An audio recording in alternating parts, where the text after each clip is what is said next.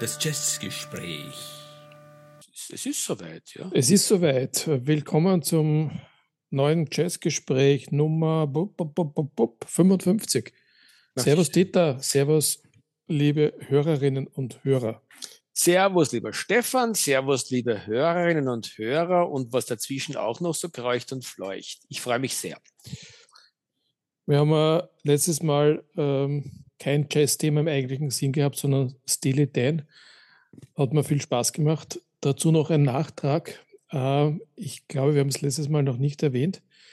Äh, die Asia wird neu aufgelegt, so wie wir es vermutet hatten, und ist, glaube ich, in einem Monat verfügbar.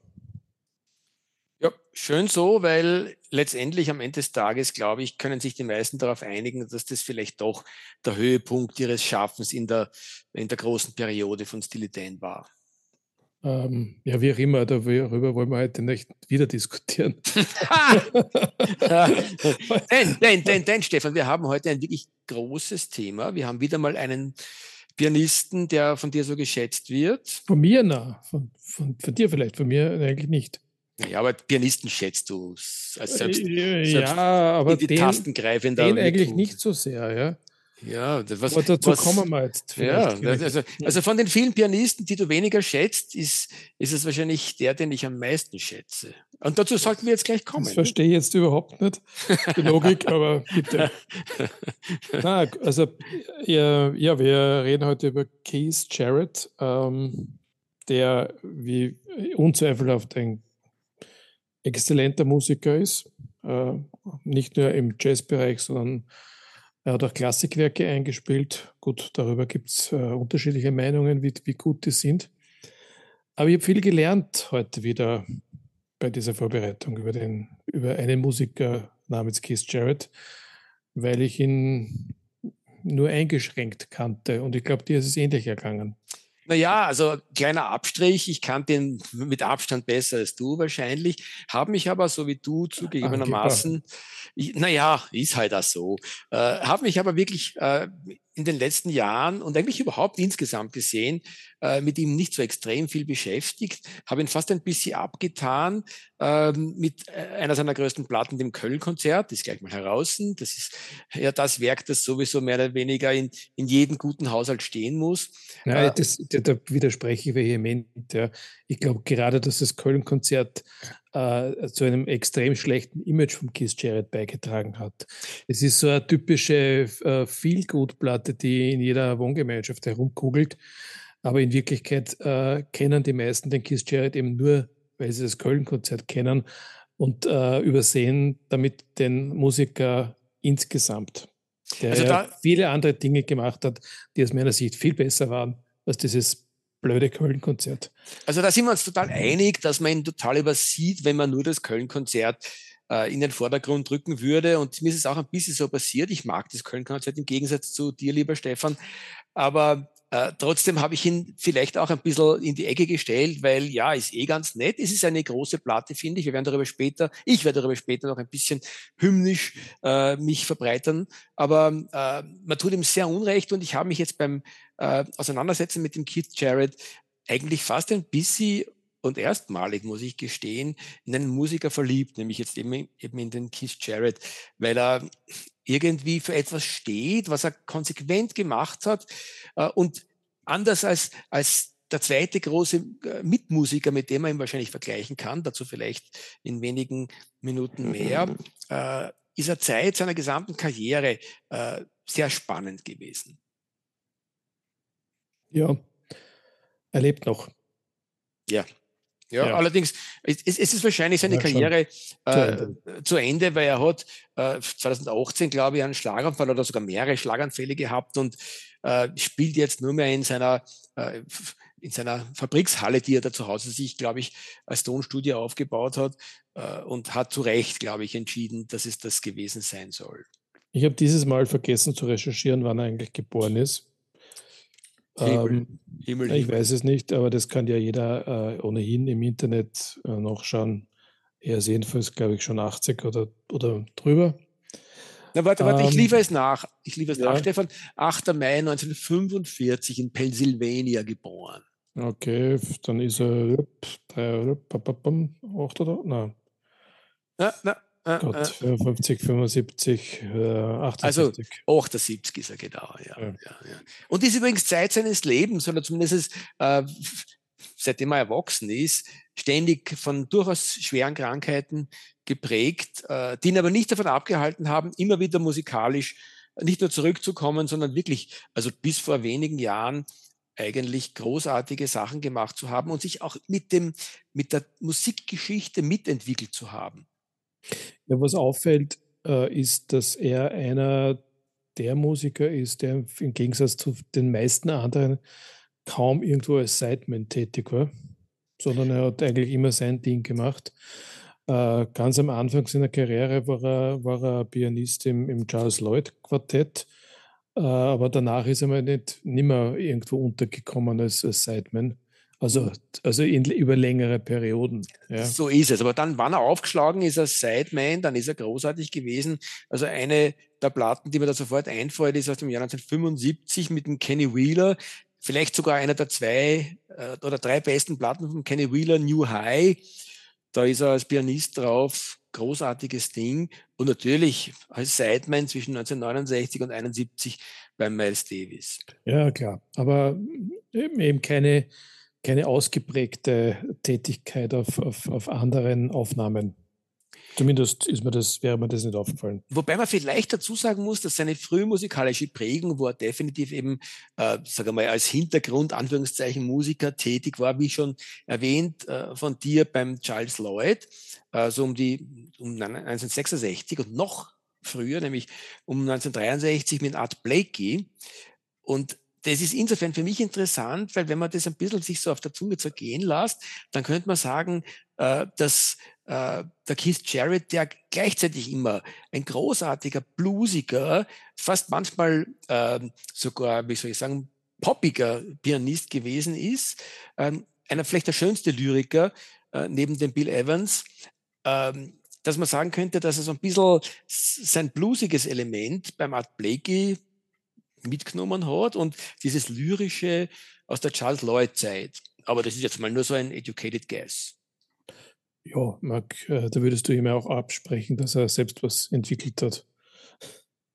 was er, ohne, ja, was er ohne ja. Zweifel hat. Er ist vielleicht einer der wenigen äh, Pianisten neben dem Thelonious Monk, den man in Wirklichkeit äh, raushören kann. Also Monk braucht man gar nichts sagen. Ich glaube, Stefan, da sind wir uns einig. Ja, der Monk-Anschlag ist, ist, irgendwie vollkommen erkennbar nach drei Noten. Beim, ja, beim Keith Jarrett, die Lyrik hört man schon. Äh, wenn, böse Zungen könnten jetzt auch sagen, man kennt den Keith Jarrett auf jeden Fall raus durch sein Stöhnen, das mitunter ein bisschen nervig ist. Aber das, da würde man ihm auch Unrecht tun. Ja. Also es ist, es ist schon sein, sein lyrisches Spiel, das ihn auszeichnet. Ja, wobei jo. übrigens dieses Gegrunze, das ich auch eigentlich eher in meiner Erinnerung nicht so besonders geschätzt habe, ist mir jetzt bei einzelnen Platten als ausgesprochen stimmig und passend irgendwo äh, in die Gehörgänge gekommen, weil es so richtig einen teilweise ein Kontrapunkt, aber teilweise sogar eine Unterstreichung seiner, seiner lyrischen und melodischen Linien äh, gebracht hat. Mhm. Gut. Naja, ähm, sein ganzes Werk durchzuhören, äh, das, äh, selbst wenn ich die Zeit dazu gehabt hätte, hätte ich es abgelehnt, äh, weil äh, am Ende des Tages würde ich dann diese Aufnahme, die wir jetzt hier machen, nicht mehr machen wollen, weil er mal wahrscheinlich irgendwo bei den Ohren rausgekommen wäre. Äh, es ist nämlich so grenzenlos groß, dieses Werk. Äh, und es gibt ja auch so viele Solokonzerte, die meines Erachtens man nicht braucht. Es reicht, wenn man eines oder, eines oder zwei kennt. Aber er hat ja so viele andere Dinge gemacht äh, in, in, in Bands. Am bekanntesten wahrscheinlich sein Trio äh, aber das, was ich für mich neu entdeckt habe, waren eher die Sachen, die so Anfang der 70er Jahre passiert sind, äh, in dem sogenannten amerikanischen Quartett und dann im europäischen Quartett. Das war für mich neu. Ja, also neu war es für mich nicht, um wieder mal recht unbescheiden daherzukommen. Aber auch ich, ich gebe dir vollkommen recht. letztendlich für das, wofür er am berühmtesten ist, seine Solokonzerte, da gibt es schon ein paar wirklich überirdische Highlights, äh, zumindest nach meiner der Kritiker. Äh, ich habe auch beim Durchhören gesagt, also wenn ich auf etwas am ehesten verzichten würde, würde ich auf seine Solo-Karriere verzichten. Also fast trotz des Köln-Konzerts, da können wir uns treffen, weil er speziell im Quartett und im Trio so großartige Sachen gemacht hat, äh, dass man mit dem allein schon auf der Insel glücklich werden könnte, auf der vielgerühmten. Genau, und er hat, ich bin auf, auf Aufnahmen gestoßen, ich glaube, das waren vor allem Live-Aufnahmen, wenn ich mich jetzt richtig erinnere, wo er so richtig äh, ähm, wirklich im, frei improvisiert hat. Also das macht er beim Köln-Konzert ja auch, aber, aber nicht auf harmonische Art und Weise. Ja. Und das ist das, was mir beim Köln-Konzert eigentlich so stört. Das ist alles so schön. Ne? Das ist so, so schön geistig. Ja? Äh, man kann sich dazusetzen und Tee trinken und äh, irgendeine Lyrik lesen. Und das stört mich genau an dem Köln-Konzert. Während andere Aufnahmen in, in den, in den Trio-Besetzungen so richtig free waren. Ja? So, so richtig New Think, Avantgarde. Ja? Und das, das habe ich sehr geschätzt. Das, diese, diese Seite kannte ich vorher nicht wirklich bei ihm. Richtig, Stefan. Und das ist das, wo äh, ich mich ein bisschen in ihn verliebt habe, weil ich eigentlich ganz konsequent bei all seinen äh, Quartett- und Trio-Aufnahmen äh, festgestellt habe, also sämtliche Platten, die ich wirklich sehr von ihm schätze, und es sind erschreckend viele, sind dann so, dass er eigentlich, und die sind alle so entstanden, ähm, Anfang der, Ende der 60er, Anfang der 70er Jahre bis in die ja, bis in die, sagen wir, in die 80er Jahre auf jeden Fall, ähm, er hat eigentlich fast konsequent auf all diesen Platten ungefähr, nagel mir jetzt nicht fest, ich sage mal 60 Prozent äh, sehr straight äh, gespielt, teilweise sogar fast poppig manchmal. Und trotzdem hat er auf den gleichen Platten dann immer äh, wirklich free auch untergebracht. Und das mit einer echt leibenden Qualität, finde ich. Mhm, das ist richtig, ja. Naja, da, äh, ich glaube, dann werden wir uns einmal ein bisschen in die Diskografie ein äh, graben hier. Äh, also ich habe Charles Lloyd erwähnt, äh, würde das aber jetzt nicht extra hier ausbreiten, weil ich denke, der Charles Lloyd wird irgendwann ohnehin einmal eine eigene Sendung bekommen. Ähm, deswegen war mein, meine erste, mein erstes Album, das ich dann bewusst gehört habe und das auch vier Sterne bekommen hat im Penguin Guide, äh, Live Between the Exit Signs aus dem Jahr 67 und das war eine Quartettaufnahme, das war dieses sogenannte American Quartet mit Dewey Redman, Charlie Hayden und Paul Motion. Motion? Ich glaube, Motion spricht man aus, ne? Wir könnten uns auf das einigen, würde ich sagen, ja. Ja, ja. ja. Wobei vielleicht sollte man das jetzt gleich einmal loswerden, dass er im Wesentlichen drei Schaffensperioden hatte, äh, die immer begleitet waren von seinen Solokonzerten. Das eine war, wie du gerade erwähnt hast, das American Quartet mit den genannten Musikern ab 1968 circa. Zehn Jahre später hat er dann das European Quartet äh, ins Leben gerufen, ähm, mit dem Palle Danielsen am Bass, dem John Christensen an den Drums und dem Jan Gaberek an den diversen Saxophonen. Und dann, äh, ja, vielleicht fünf Jahre später, kam das American Trio, würde ich sagen, mhm. mit dem er bis zum Schluss tätig war, mit dem Gary Peacock am Bass und dem Jack de Jonette an den Drums. Und alle genannten Musiker, finde ich, weist aus, dass sie alle eine ganz, ganz große lyrische und kreative Qualität an ihren Instrumenten haben. Also er hat immer ausgesuchte ähm, Playing Musicians im Sinne von äh, Musiker, die, die sozusagen quasi eigentlich, äh, egal auch auf den Rhythmusinstrumenten, ständig bereit sind, Melodien zu erfinden. Das ist so mein Zugang und mein Gefühl. So, äh, das heißt, diese kollektive Improvisation. Ja, und mehr als das auch noch. Oder sagen wir es einmal so, ja, schon kollektive Improvisation, aber auch äh, die Rhythmusgruppe, die nicht wirklich begleitet hat, sondern eigenständig. Genau, genau. Ja, ja. Absolut sozusagen quasi ihre eigenen Wege der Melodieführung gefunden hat. Das ist besonders stark äh, zum Schluss dann, äh, finde ich, eben mit dem äh, Gary Peacock, der, der wirklich auf den späteren Platten dann, ja, da, manchmal denkt man sich, das ist, die, das ist das Trio von Gary Peacock, weil der so stark auch melodisch in den Vordergrund rückt. Genau, zweite Melodieführung. Wirklich. Ja, also. ja.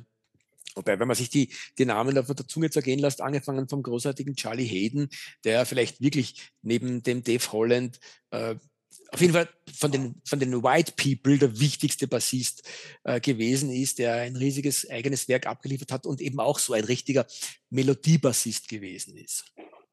Genau. Mit dem Charlie Hayden,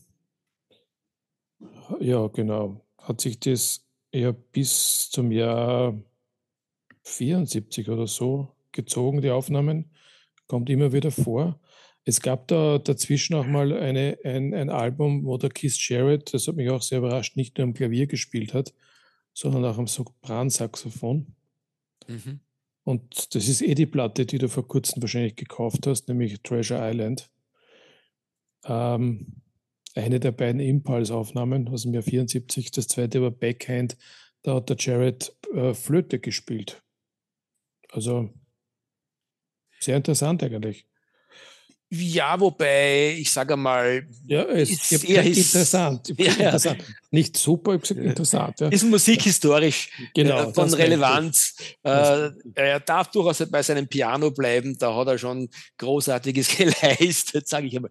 Aber interessant, hast vollkommen recht. Ähm, äh, es gab aus der Zeit, jetzt hupfen wir da heute mal hinein in die, in die frühen 70er Jahre, äh, zwei Platten, die ich auch unbedingt hervorheben würde. Das ist die Treasure Island aus 74, die du gerade genannt hast. Und noch zwei Jahre früher äh, die Expectations, die sind auf Columbia erschienen, äh, aber in der gleichen Besetzung. Und beide drücken wirklich cool aus, wie er damals funktioniert hat. Da kam übrigens zu diesem äh, Quartett noch der äh, Sam Brown an der Gitarre dazu. Ich muss gestehen, er hat mir nicht wirklich was gesagt, aber ich weiß, dass er ein wichtiger Gitarrist eben und, in den äh, Quartetten vom, vom äh, ja. Keith Jarrett war. Und, äh, und der alte Morera an den Percussions. Richtig, der spielt da auch immer wieder in dieser Zeit eine Rolle. Und das sind rundum gelungene Platten, die er in der Zeit gemacht hat, ob das jetzt auf Impulse war oder auf Columbia.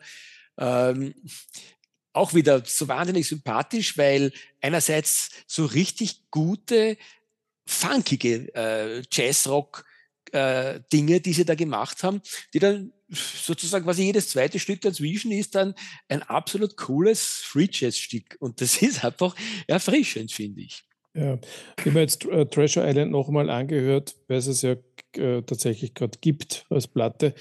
Ich habe mir dann beschlossen, es nichts zu kaufen. Es war jetzt nicht so das äh, hundertprozentig, dass ich das bräuchte. Aber Expectations auf der Suche nach Expectations bin ich jedenfalls. Das wäre schön, wenn die wieder aufgelegt werden würde. Es gab ja Doppelalbum. Mhm. Äh, und ich konnte mich auch bei der Playlist, die ich da erstellt habe für, für unser Spotify, äh, äh, Playlists nicht entscheiden. Ich im, im, Moment habe ich drei Titel von Expectations in der Playlist, was ich normalerweise nie tue. Ähm, Schauen wir mal, ob ich es lasse dabei. Aber das zeugt davon, dass ich das Album wirklich extrem gut gefunden habe. Also ergänzend würde ich gerne sagen, ich habe sie beide äh, äh als, als LP zu Hause und natürlich deswegen auch in der, in der letzten Zeit äh, gehört, auch parallel und nebeneinander. Hör dich nochmal rein. Du wirst mit Sicherheit mit der Treasure Island. Ich habe mich gerade reingehört. Ja, also ja. vor kurzem ja. erst. Ja. Äh, Im Gegensatz dazu finde ich dieses hochgelobte und ich glaube auch unter den 1001 Alben aufgenommene uh, The Judgment, uh, auch aus dem Jahr 71, jetzt nicht so großartig. Uh, verstehe die Wahl wieder mal nicht von unseren Penguin Guide Autoren. Ja, das ist, ich gebe dir recht, die Judgment kenne ich auch und ich habe sie mir nie zugelegt, aus, wahrscheinlich ähnlichen Gründen wie du. Aber bevor wir da jetzt äh, quasi in die späten 70er hineinhupfen. Na, das ist wie so 71er. Na, richtig, genau. Dann können wir doch eigentlich nach der Judgment eine Platte erwähnen, die, die durchaus ungefähr in der gleichen Zeit entstanden sein muss, nämlich die mit dem Gary Burton. Die ist auch 71 erschienen, ja. also wann sie entstanden ist, weiß ich nicht, aber Gary Burton und Keith Jarrett heißt das Album, äh, auch mit Sam Brown wieder, Steve Swallow, ein gewisser Bill Goodwin. Ähm, ja, ist auch ein schönes Album gewesen. War, Absolut. glaube ich, die einzige Zusammenarbeit mit ihm. Oder? Ich glaube auch und eine extrem gelungene, finde ich, weil äh, ich habe es jetzt gerade vor unserem äh, äh Zusammenplaudern äh, für unser Jazzgespräch mir nochmal kurz angehört, äh, also reingehört.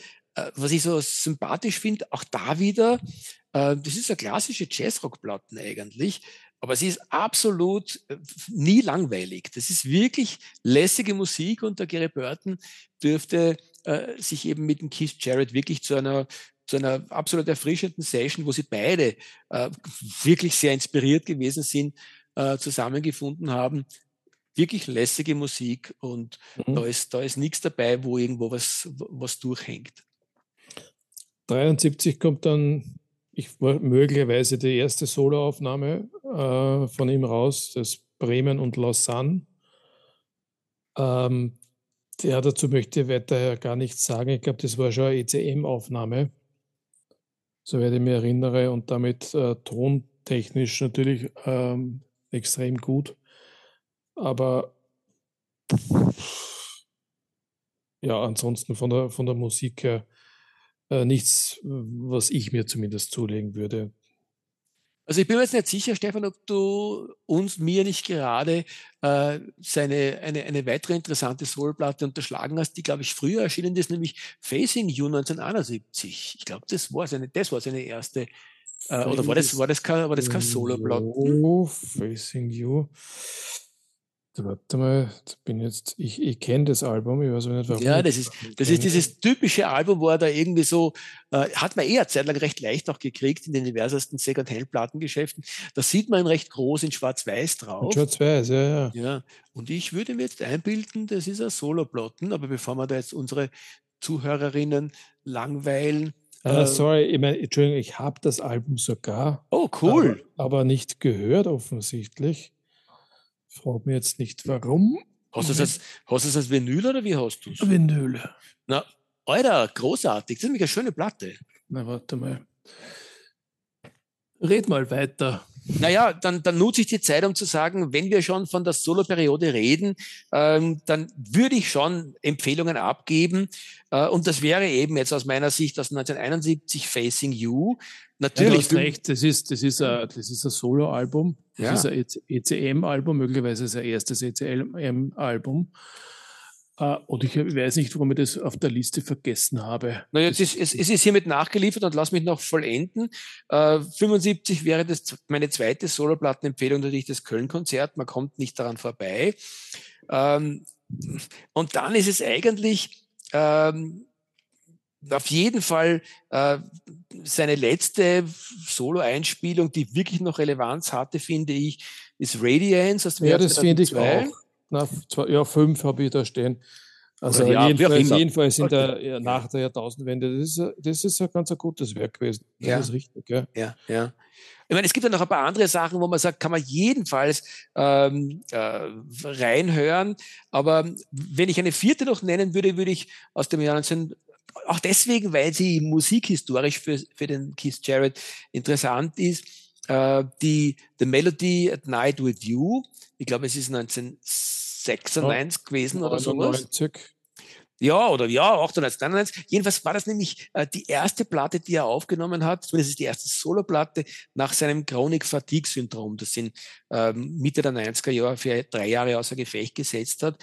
Und auch deswegen vielleicht irgendwie sehr berührend, weil er damals, es ist angeblich eine Platten, die er quasi äh, für seine Frau eingespielt hat. Das habe ich auch gelesen, ja. ja. Und wo er wirklich das Gefühl gehabt hat, er kommt vielleicht äh, nie wieder auf die Höhen, äh, in denen er früher mal war und hat deswegen versucht, so richtig noch einmal alles in diese Platte reinzulegen. Sie ist auch, wie soll ich sagen, relativ brav, aber sehr, sehr gefühlvoll. Ja, ja, das stimmt. Also, ich hab, hat auch Eingang in die Playlist gefunden mit I Love You Porgy aus, dem, aus Porgy und Bess äh, ist ja, so wie du gesagt hast, äh, treffend, treffend ähm, dieses lyrische, brave, aber trotzdem einnehmende. Ja. Ja. Ja, also das, ich glaube, das, das sind so die, die, die Solo-Sachen. Es gibt ja viele, viele, viele, viele, viele, viele, viele Solo-Alben, über die wollen wir, glaube ich, heute nicht mehr reden. Äh, wir haben ein paar Highlights genannt. Ähm, wir haben über das Quartett, das amerikanische geredet, reden wir doch kurz einmal über dieses europäische Quartett. Das, ähm, glaube ich, 1974 das erste Mal äh, ein Album rausgebracht hat, nämlich Belonging. Ähm, das, hat mich allerdings überhaupt nicht mitgenommen.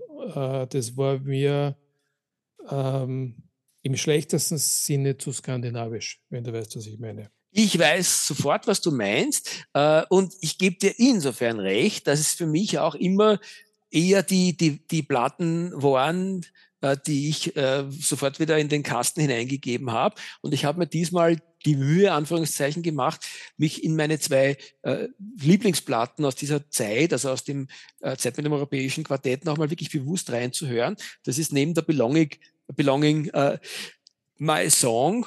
Und ganz ehrlich, ich finde, es ist wunderbar lyrische Musik. Äh, und insbesondere, wenn man sie eben vergleicht mit dem wilderen ähm, Ansatz, den er mit seinem amerikanischen Quartett gehabt hat. Ähm, es sind so schöne Gegensatzpaare, die er da in den Raum gestellt hat, mit seinem amerikanischen Quartett und dann mit dem europäischen. Ähm, wenn man sich entscheiden muss, ja, wäre ich auch bei dir, dann würde ich wahrscheinlich, wenn ich nur eines von beiden auf die schon oft zitierte Insel mitnehmen darf, wäre es wohl äh, das amerikanische. Aber gerade diese zwei Platten, äh, Belonging und My Song, finde ich wunderschön. Und bei My Song insbesondere, obwohl die Belonging vielleicht sogar in Summe die rundere noch ist, bei My Song ist mir so richtig wieder bewusst geworden, äh, das ist ein Platten, wenn ich äh, 20 Jahre oder 30 Jahre jünger wäre äh, und quasi sozusagen mit einem der, Frau meiner Träume äh, mich einen Abend treffe, dann könnte das eine Platte sein, die du auflegst, weil sie auch so wunderschön ist. Sie ist wirklich anspruchsvolle Musik, aber es ist einfach so schön, dass man es im Hintergrund hören kann. Der Gag ist nur der, dass, glaube ich, da spätestens bei der zweiten oder dritten Nummer äh, du definitiv einen Coitus Interruptus hättest, weil da haut euch sofort wieder in die Free Jazz Phase hinein. Und äh, was ich heute irrsinnig schön finde, hätte mich wahrscheinlich damals ziemlich genervt, weil dann wäre möglicherweise meine Geliebte, mein geliebtes Gegenüber, mit dem ich natürlich nur ein feines Gläschen Wein getrunken hätte, in der Sekunde. Ja, ja, ja. Ich hätte jetzt, jetzt einen anderen äh, Vorschlag gemacht, du brauchst es auf CD, sonst musst du nämlich noch 20 Minuten aufstehen und es umdrehen. Ja, das kommt auch noch dazu. Also so gesehen eine rundum nicht für eine Liebesnacht ge ge geeignete Platte, aber ansonsten geeignet für den Musikliebhaber. Ja, so viel zum europäischen Quartett. Ich würde sagen, damit ist das europäische äh, Quartett, glaube ich, ganz gut abgedeckt. Aber äh, lustigerweise gibt es ja 77 dann wieder ein amerikanisches Quartett äh, äh mit dem Titel The Survivors Suite. Album, das mir übrigens ganz gut gefallen hat. Also er ist offensichtlich äh, hin und her ein bisschen zwischen amerikanischem und europäischem. Und diese Trio-Aufnahmen, die eine weitere Phase, vielleicht sogar seine letzte Phase, kann man so sagen, ne? dann äh, bestimmen, die sind dann erst Ende der 70er Jahre. Ja, wobei, lass uns bitte noch nicht äh, wegspringen von der Survivor Suite, weil ähm, diese Platte mit dem amerikanischen äh, Quartett, die auf ECM erschienen ist, er hat überhaupt ganz, ganz viele Sachen auf ECM gemacht. Ich glaube, du hast es aber eh nebenbei schon gesagt. Ähm, ist auf jeden Fall für mich unter seinen fünf besten Platten, die er jemals gemacht hat. Die ist rund um eine gelungene Sache, wo er sich natürlich auch wieder dem Free Jazz hingibt, sehr, sehr äh, eingängig ist und auch noch so ein bisschen dieses ähm, ja, was wir vielleicht in jungen Jahren fernöstlich genannt hätten, also so ein bisschen dieses arabeske Element hineinbringt. Ähm, großartige Platte äh, in dieser Zeit. Ich schaue jetzt einmal gerade geschwind so in, die, in, in meinen Spickzettel hinein. Äh, ist es definitiv ein Höhepunkt. Und da gab es auch länger davor und länger danach äh, nichts mehr, was, was, äh, was von der Qualität diese Höhe erreicht hätte. Ja, da könntest du recht haben. Ich kenne natürlich nicht jedes Album aus dieser Zeit, ähm, aber das ist ein hervorstechendes. Vielleicht, weil du Trio sagst, bevor wir uns da dem großen klassischen Trio zuwenden, das wir schon erwähnt haben, äh, würde ich sagen, sehr charmant ist, dass er im Jahr 1969 mit seinem American Quartett, das hat er auch zu einem Trio damals äh, reduziert, äh, und hat eben nur äh, sich vom Charlie Hayden am Bass und, und dem Paul Motion an den Drums begleiten lassen äh, und hat Somewhere Before eingespielt. Auch wieder so typisch. Äh, das Cover? Ja, das ist so ein bisschen irgendwie so amerikanische äh, Großstadt aus den 20er Jahren. Ähm, fangt gleich an mit einer Bob Dylan-Nummer, My Back Pages, wunderschön, sehr lyrisch, wirklich sehr, sehr einnehmende Melodie und dann fein hinweg improvisiert. Und ich glaube, gleich die zweite oder spätestens die dritte Nummer ist wieder so eine richtig knackige Free Jazz Geschichte. Also rundum sympathische Platte. Gut. Äh, das war jetzt, na, wie hat die geheißen? Somewhere Before. Somewhere Before. Muss ja. ich mal reinhören, ja. Mhm. Ja, also ähm, abgesehen von dem unsäglichen Köln-Konzert ist mir der Kiss Jarrett vor allem ein Begriff gewesen, bis vor kurzem äh, durch seine Trio-Arbeit mit, äh, wir haben schon erwähnt, Gary Peacock und äh, Jack the Jonette. Äh, das Trio zeichnet eben aus, dass es kein, kein Klaviertrio ist, das heißt äh, ein, ein, Klavier, das die Melodie angibt und nur vom Rhythmusinstrumenten begleitet wird, sondern dass da drei vollwertige und gleichberechtigte Musiker zusammenkommen und eine Unmenge von, von Werken eingespielt hat, sich auch mit den Standards des Jazz viel beschäftigt hat. Da, da gibt es die Standards Volume 1 und Volume 2 aus der ersten Hälfte der 80er Jahre. Es gibt die Standards Live, es gibt Changeless aus 1989. Ähm, also ein, ein, ein, großes Werk. Ähm, ist vielleicht es ist, also wie gesagt, es ist die Phase, äh, in, äh, in, die ich am meisten kenne von Keith Jarrett. Äh, es ist aber nicht so umwerfend retrospektiv betrachtet, nachdem ich mich jetzt durch das gesamte Werk durchgehört habe und jetzt eben zu dem Schluss gekommen bin, dass es andere Phasen gab, die mir besser gefallen haben.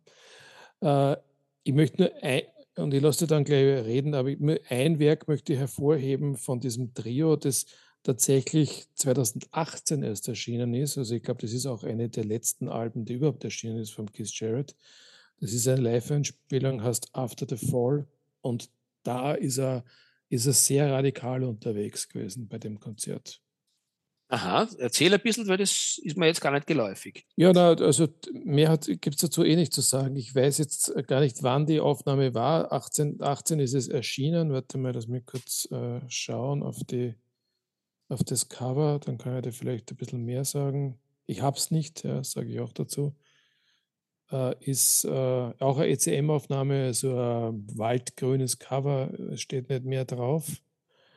Äh, ist mh, mm, mit einer Stunde 45 äh, ganz bestimmt ein Doppelalbum äh, und ist äh, äh, äh, eigentlich, wenn man so die Titel anschaut, eine Mischung von, von klassischen Dingen wie Autumn Leaves und Bouncing with Bud über Doxy, das ist ein ähm, Sonny Rollins Stück. Sonny Rollins Stück, genau. Äh, über Santa Claus is Coming to Town. Sehr lustig. Bis, bis Moments Notice glaube, das war, wer war Moments Notice? Oliver Nelson möglicherweise. Oder Gary Hank, Herbie, Herbie Hancock, ich weiß es nicht. Ja.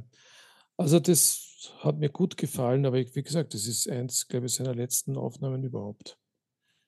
Ja, und sonst, sonst äh, weitere, weitere äh, Erzählungen über das, das Trio überlasse ich gerne dir. Ja, also da muss ich jedenfalls reinhören, was du da jetzt gerade äh, äh gelobt hast, ausgelobt hast. Äh, ich meine, es ist insofern äh, Herausforderung, weil er ja eben in den, in den 80er Jahren angefangen hat, mit diesem Trio zu spielen. Und im Grunde genommen ist der Rest seiner Karriere bis zu seiner, bis zu seinem traurigen musikalischen Ausscheiden eben so Mitte der, der äh, 2020er Jahre geprägt, teilweise eben von Soloplatten, die wir eh schon entsprechend gewürdigt haben, äh, und dann eben von Aufnahmen mit dem, mit dem äh, zweiten Trio, das, also eben mit dem Gary Peacock und mit dem Jack DeJohnette, und da ist es dann relativ schwer, welche Höhepunkte greift man raus. Also für den ähm, Jared Connoisseur, der nicht alles haben braucht, äh, da würde ich äh, anfangen mit den schon von dir erwähnten Platten, äh, die Standards Volume 1 und Volume 2, die man auch durchaus auf Vinyl immer wieder kriegt, beide auf ECM erschienen. Mir persönlich gefällt von den Live-Aufnahmen ähm, aus dieser Zeit am besten äh, die Still Life, die man jetzt auch wieder äh, als Doppelvinyl äh, kriegen kann, zu einem durchaus äh, akzeptablen Preis. Bei den, Siehst du, die kenne ich nicht. Ja, unbedingt reinhören, Stefan. Also, also ich weiß, du schätzt ja die Standards Volume 1 und Volume 2, glaube ich, ganz, ganz durchaus. Also die ist absolut ebenbürtig und das ganze Live, was ich weiß, die ja auch sehr am Herzen liegt, also die ist wirklich. Ah ja, die, die ähm, kenne die kenn ich vom Cover her. Ja, ja. Die hat was, die sowieso, man sieht sie auf den Plattenbörsen auch immer wieder. Und wie gesagt, jetzt in einer, in einer sehr, sehr schönen ECM-Ausgabe mit 180 Gramm Vinyl, glaube ich sogar, 150 Gramm Vinyl, äh, wieder bei den üblichen einschlägigen Dealern unseres Vertrauens und Misstrauens zu bekommen, äh, zu einem absolut akzeptablen Preis für Doppel-LP. Äh, nicht auf Vinyl zu bekommen, wieder mal unseligerweise. Ich, ich, ich kriege zusehends Aversionen gegen diese grausliche 90er-Jahr-Zeit, die wir ja auch in den letzten Sendungen immer wieder äh, uns vorgenommen haben, einzelne Musiker äh, die ja nur in der Zeit Großes geschaffen haben. Und das ist alles nur auf CD-Mist zu kriegen, teilweise ja, in großartigen Aufnahmen, muss man sagen, soundtechnisch betrachtet, aber einfach auf CD. Und die wenigsten Sachen interessanterweise werden da jetzt äh, auf Vinyl nachgepresst. Nutzt nichts. Ähm, jedenfalls aus dieser 90er Zeit wäre dann rauszugreifen, finde ich. Darf ich nur kurz, bevor du die 90er Jahre, ich möchte nur das nur abschließen, after the fall, ich muss es auch korrigieren. Also es ist tatsächlich 2018 erschienen. Ist aber ein Album, das 1998 schon aufgenommen wurde. Okay. Und zwar noch Rückkehr, also die Rückkehr auf die Bühne nach zweijähriger äh, krankheitsbedingter Pause, die du ja schon erwähnt hast. Ja, wobei das ist, glaube ich, seine erste krankheitsbedingte Pause gewesen. Es folgen ja dann eben später noch äh, mehrere. Ähm, aber diese 98er Zeit wäre dann auch die gewesen, ähm, in die die nächsten sage ich mal, wichtigen oder maßgeblichen äh, Trio-Aufnahmen hineinfallen. Ähm, also mich hat damals, ich erinnere mich noch immer, die, damals, die Sachen damals erkauft, ähm, sehr berührt äh, die Aufnahme Inside Out. Da gibt es ein ganzes Bündel von Aufnahmen aus der Zeit, das ist so um die Jahrtausendwende gewesen. Äh, wie gesagt, die Inside Out ist die, die mir da am meisten am Herz liegt. Auch deswegen spannend, weil er da ähm, äh, ausgesprochen äh, lange Stückeln spült, also so 20 Minuten Stücke, ähm, die dann teilweise gegen Ende schon ein bisschen langatmig werden. Aber die ersten zehn Minuten sind in beiden Fällen dann immer sehr, sehr spannend. Äh, und, und, und ja, und vor allem ist es die Zeit gewesen, wo er eben aus seinem Chronik-Fatigue-Syndrom zurückkam, nach der erwähnten Soloplatte für seine Frau hat er sich dann eben wieder dem, dem seinem äh, Trio mit dem Peacock und mit dem Dejonet hingegeben und hat da wirklich spannende Platten gemacht. Äh, also vor der Inside Out ist die Whisper Not noch entstanden. Ich weiß noch, sie ist hymnisch gelobt worden, äh, damals, wie er eben zurückgekommen ist. Ich persönlich finde die Inside Out schöner. Ähm, äh, und dann war 2005 die Radiance, seine Soloplatte, äh, ja, und dann ist es für mich eh schon so. Zeig, Doch, zeig, nein. Zeig, zeig mal das Inside-Out-Cover kurz. Inside-Out-Cover, damit alle anderen auch sehen können, du lustiger. Ah ja, das, ja. Äh, das ist ja, also ich kann das jetzt beschreiben. Ja, ja. ich lasse es. Ja. Uh, übrigens, ich, ich, möchte noch ein zweites uh, Live-Album nachreichen, 2002 erschienen. Uh, Always, Always Let Me Go, live in Tokyo. Äh, das ist eigentlich noch besser als das andere. Generell sind, sind, sind viele seiner, seiner Aufnahmen in Japan sehr, sehr spannend gewesen. Ich das ist, nur, das ja. geht auch richtig in, in die, in die, in die, in die, in die Einge, ins Eingeweide, in ins, Eingemacht. ins Gekröse. Ins Eingemachte, ja. Na, das mhm. ist wirklich ein tolles Album, Always Let Me Go. Ja. Mhm. Mhm. Ja. Nein, das ist auch das Problem. Äh, vieles von den Dingen, die er gemacht hat, äh, ist einfach trotzdem gut, auch wenn er viel davon gemacht hat. Und wenn wir jetzt nur ähm, einzelne seiner Soloplatten erwähnen äh, und auch von seinen, seinen, seinen Trio-Aufnahmen mit dem Peacock und dem Dejonet, da ist noch viel mehr wirklich hörenswert. Da haben wir schon andere Platten äh, empfohlen von anderen Musikern, die einfach in Summe gesehen weniger gemacht haben, die wahrscheinlich ja schlechter worden, einfach weil er so viel rausgeht. Ja, du, du hast empfohlen. Ja, das ist. Da tendierst du dazu, alles zu empfehlen. Ja, das, ich glaube, das wissen unsere Hörer schon, äh, dass die Mischung zwischen dir und mir dann wahrscheinlich die passende ist. Ich empfehle zu viel, du empfehlst zu wenig. Äh, nichtsdestotrotz, eine würde ich jetzt noch empfehlen. dann habe ich eh schon fertig, äh, nämlich äh, eine. Äh, Einspielung aus dem Jahr 2010, für mich die letzte wirklich große Platte, äh, die man sozusagen quasi haben quasi könnte, sollte, könnte, müsste. Könnte.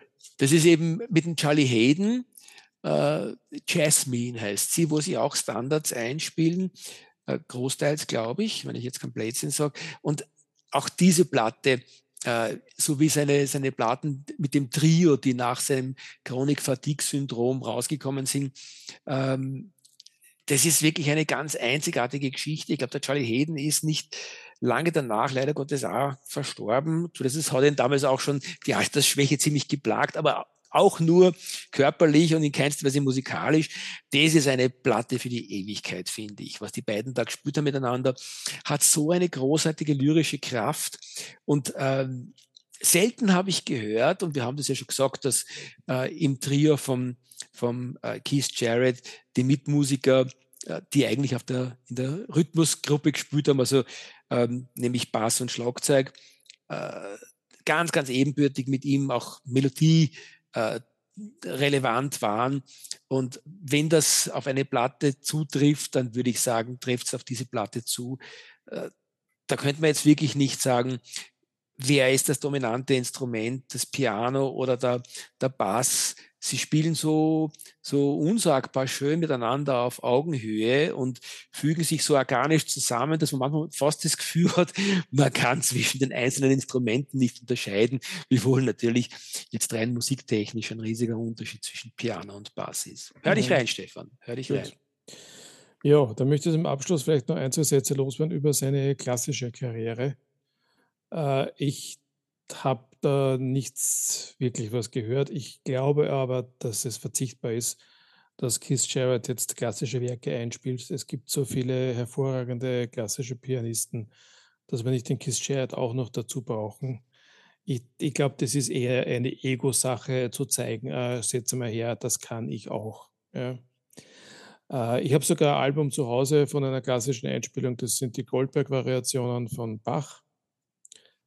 Und ich liebe Bach, aber das Album ist ganz, ganz fürchterlich. Und das liegt vor allem daran, dass der liebe Mr. Jarrett gemeint hat, er muss das am Originalinstrument einspielen und das ist das Cembalo. Und das klingt halt einfach nicht mehr zeitgemäß. Nicht umsonst hat man das Cembalo durchs Klavier ersetzt. Ja, was, mich, was mich noch zum Schluss interessieren würde, Stefan, wie geht's dir denn mit dem, ich sage mal, vielleicht zweiten großen lyrischen Pianisten, wo man auch am ersten geneigt ist, Vergleiche anzustellen, die beide im Trio groß geworden sind, äh, beide mit dem Miles Davis zusammengespielt haben in unterschiedlichen Phasen nämlich mit dem Bill Evans und seinem Trio. Wenn du das naja, vergegenwärtigst, wie geht es da da im Vergleich? Könnt, soll ich jetzt auf unsere Folge das Klaviertrio äh, verweisen? Ich würde sagen, du sagst einfach was dazu und verweist nicht. Bill Evans ist für mich eine Klasse für sich. Äh, würde ich mit Keith Jarrett überhaupt nicht in einen, in einen ähm, wie heißt es so schön, in einen Sack stecken? Na, in ein Boot. Top, Topf werfen? Topf werfen, danke. Wir in den Topf hinein. Metapher hat mir gefehlt. Äh, würde ich nicht tun. Es ist für mich eine komplett andere Generation. Ja. Äh, und äh, ich liebe diese Alben, die da Ende der 50er, Anfang der 60er Jahre entstanden sind. Ich glaube, vier, fünf an der Zahl. Ähm, aber es, äh, Bill Evans war immer ein klassisches Klaviertrio. Das heißt, er ist tatsächlich begleitet worden. Während das, das, das Kiss Chart Klaviertrio eben sich, wie man, ich wiederhole mich jetzt, dadurch auszeichnet, dass da drei gleichwertige Musiker am Werk waren. Mhm. Mhm.